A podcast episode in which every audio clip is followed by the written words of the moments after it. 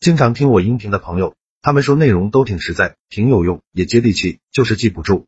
有没有文字资料可以收藏慢慢看？为了方便大家，我刚开了一个微信公众号，名字就叫做说话细节。公众号计划更新一千个口才情商技巧，非常值得反复阅读。现在已经更新一百多条了。新关注公众号的粉丝，免费领一本二百页的纸质书，书名就叫做《回话的技术》，提升口才情商，效果比较好。不管你什么时候听到这条音频，只要你去公众号说话细节的菜单栏登记领书，免费送书的承诺都有效。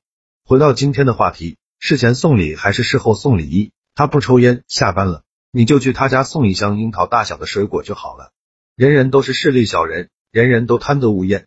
二，皇帝才是最会送礼的人，一开口就是赏黄金万两，良田千顷，锦缎白匹，佳丽数名。三，送礼的前提是啥？咱符合提拔条件就送，不符合提拔条件就不用送了。四，他提了一箱蒙牛酸酸乳去送礼求贵人办事，贵人一脸客气接待了他，又是水果又是糕点，最后和他说对不住了，这是我确实无能为力。临走的时候，贵人又还了他一箱经典纯奶。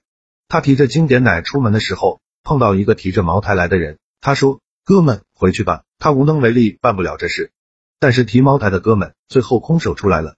五，因为我给他送礼，所以出了一些问题，他就帮我大事化小，小事化无了。只要会送礼，愿意帮咱的人就非常多非常多。六，不会喝酒，不会说话，不懂人情世故，那就去送礼吧。送着送着，领导就帮你了。七。第一次送礼，打电话跟对方说嘛，可以打电话说去拜访，但别说去送礼，你直接说去送礼，无论是谁都会说不用的，你不用过来，我刚好有事出去，我不在家，我要去出差。八，给女领导怎么送礼？烟酒、购物卡、加油卡。九，得罪领导了，别等，立马去道歉，拿着大包小包去，脸皮厚点，一次不行就两次，不然以后都是多灾多难的。十，走，吃饭去，走。唱歌去，走；洗澡去，走；我请你吃饭去，走；我请你唱歌去，走；我请你洗澡去。越庸俗越快乐，越庸俗关系越好，越庸俗的礼物越好送。好了，这条音频到这里就结束了。想看文字版的文章，去我公众号说话细节就可以慢慢看了。记得免费领一本纸质书，二百页，很划算，肯定能让你短时间内快速提升自己的口才和情商。